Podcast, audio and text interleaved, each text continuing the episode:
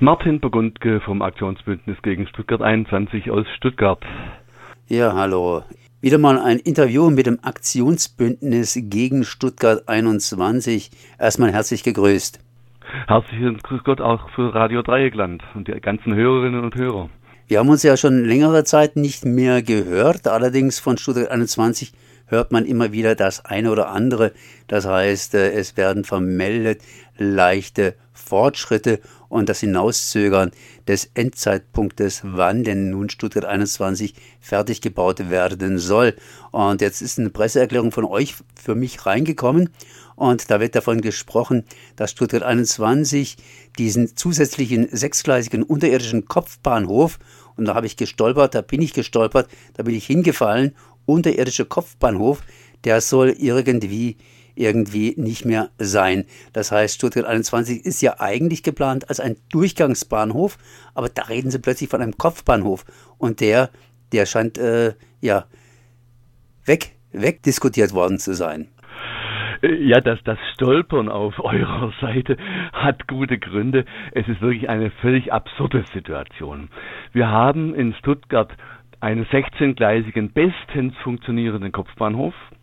Der soll komplett abgerissen und durch ein Wohngebiet ersetzt werden. Und stattdessen wird gerade an einem nur achtgleisigen unterirdischen Durchgangsbahnhof geplant und gebaut. Und von diesem unterirdischen Durchgangsbahnhof stellt man nun, so ehrlich ist man inzwischen bei den Leuten bei Bahn und Politik fest, der reicht hinten und vorne nicht von den Kapazitäten her. Und jetzt hat der Verkehrsminister von Baden-Württemberg, Winfried Herrmann, überlegt, was man machen könnte, um die Kapazität etwas zu steigern von diesem Tiefbahnhof und hat den Vorschlag gemacht, wir nehmen einfach vom Kopfbahnhof von den 16 Gleisen wenigstens 8 Gleise, damit wir noch eine Ergänzung haben, damit wir noch zusätzliche Züge unterbringen in diesem Kopfbahnhof, in diesem Hauptbahnhof von Stuttgart. Da aber die Stadt Stuttgart auf ihr Wohngebiet nicht verzichten will, dürfen diese Gleise nicht oberirdisch bleiben, sondern müssen unterirdisch sein. Die Stadt Stuttgart ist trotzdem dagegen, weil sie sagt, wir können dann nicht tief genug bauen, die Tiefgaragen und so weiter. Äh, wir wollen da gar keine Gleise haben. Der Tiefbahnhof muss ausreichen und er wird ausreichen. Und Winfried Herrmann hat inzwischen eingesehen, ähm, dass er da gegen die CDU und diese ganze Baumafia nicht durchkommt, dass die Kosten hochgerechnet werden und es auch wirklich ökonomischer Unsinn ist. Wenn man oben bereits 16 Kopfbahnhofgleise hat, dann unterirdisch nochmal acht neu zu bauen mit einem riesen Betonaufwand und dann die oberen abzureißen. Und deswegen hat er jetzt den Rückzieher angetreten und gesagt, okay, er gibt's auf, dieser Tiefbahnhof, dieser Tiefkopfbahnhof wird nicht als Ergänzung zum Durchgangstiefbahnhof gebaut. Ja, man könnte lachen, wenn es nicht irgendwie traurig wäre. Aber dann kommt meine Frage, äh, was kommt dann? Wir sagen, das Problem bleibt ja weiterhin das Problem der zu, zu, geringen Kapazität des Tiefbahnhofs. Man kriegt da einfach zu wenig Züge rein. Es ist ein Kapazitätsrückbau von etwa 40 Prozent gegenüber dem heutigen Bahnhof. Und wir wollen ja alle die Verkehrswende haben. Das will angeblich auch die äh, äh, grün-schwarze Regierung, Landesregierung. Und deswegen sagen wir, lieber Winne Hermann, überlegt dir neue Lösungen, wie wir die Kapazitätsprobleme lösen von diesem Tiefbahnhof. Unsere Lösung ist, statt dieser acht unterirdischen Kopfbahnhofgleise, lass doch die 16 oberirdischen Kopfbahnhofgleise. Wir haben doch einen bestens funktionierenden Kopfbahnhof und wir nutzen einfach die Tunnels, die bereits gebaut sind, für andere Sachen als für den Zugverkehr. Nämlich zum Beispiel ein City-Logistiksystem, das vollautomatisch Waren von den Stadträndern in das Zentrum und wieder nach außen äh, transportieren kann. So sind die Tunnels wesentlich nicht umsonst gebaut worden und man hat aber einen vernünftigen Bahnhof in Stuttgart. Das ist ja muss ja auch das Interesse der Wirtschaft sein, in, in, in Stuttgart einen funktionierenden äh, Bahnverkehr zu haben und nicht zu ersticken im Autoverkehr.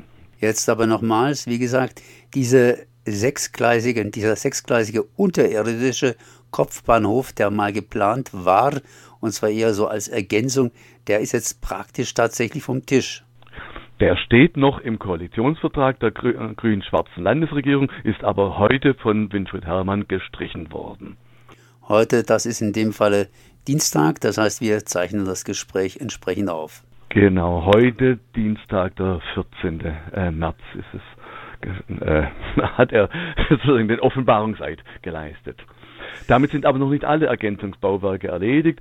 Ähm, die Betreiber von Stuttgart 21 versuchen natürlich händeringend noch irgendwelche Prozentanteile an Leistungsfähigkeit aufzupfropfen auf das Projekt und haben deswegen im, einen äh, elf Kilometer langen Doppeltunnel, also 22 Kilometer Tunnelstrecke äh, geplant von Böblingen zum Flughafen damit man mit den ICE-Zügen nicht äh, auf den S-Bahn-Gleisen fahren muss und dieser Mischverkehr zu weiteren Problemen äh, führt.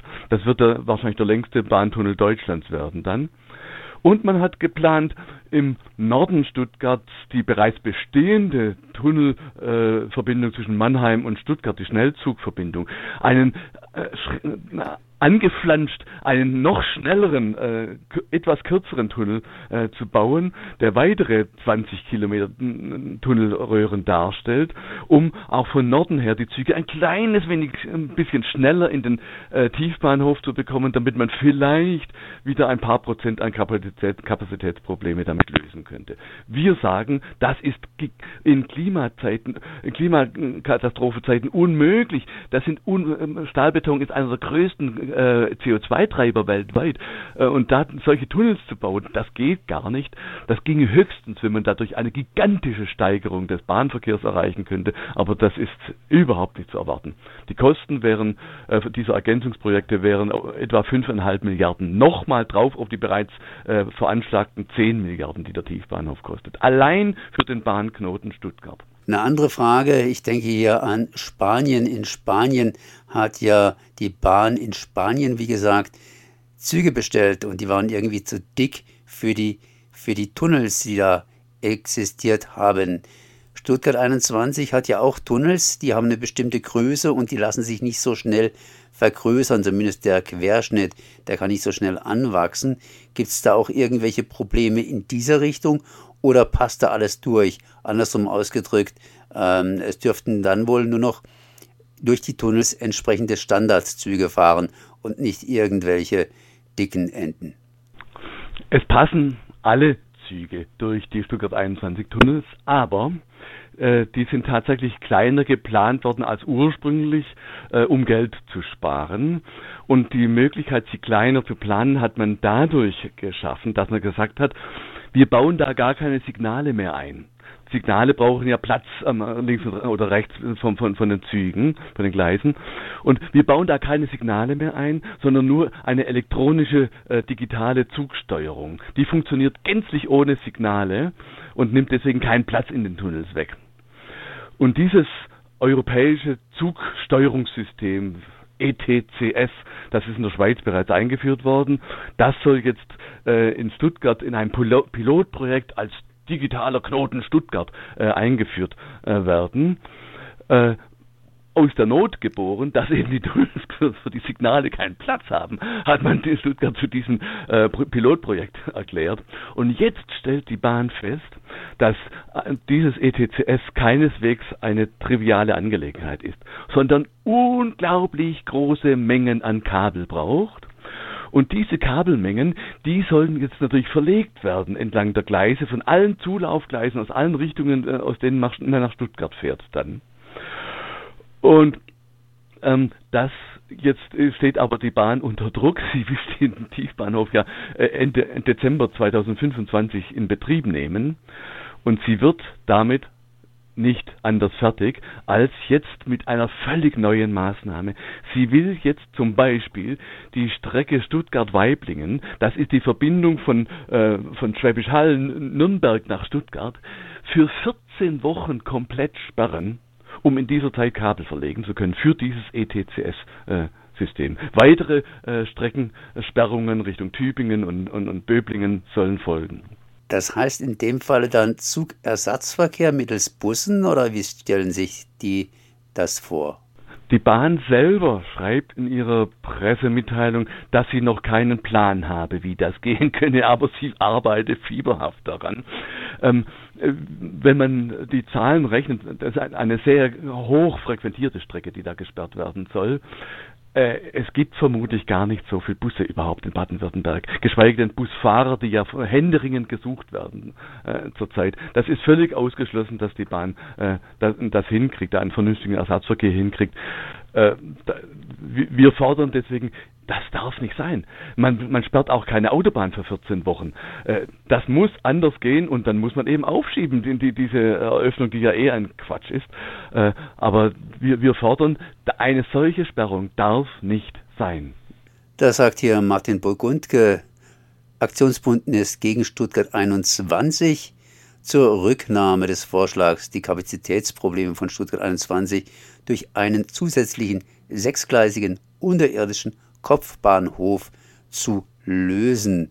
Also ich habe da tatsächlich richtig gehört, da war mal geplant, nachdem oben der Kopfbahnhof abgelehnt worden ist, das ganz einfach unterirdisch irgendwie wieder einzufriemeln, um die Kapazitäten zu erhalten. Und jetzt geht die ganze Sache halt mal in die nächste Runde hinein. Danke mal für das Gespräch. Sehr gerne. Alles Gute nach Freiburg.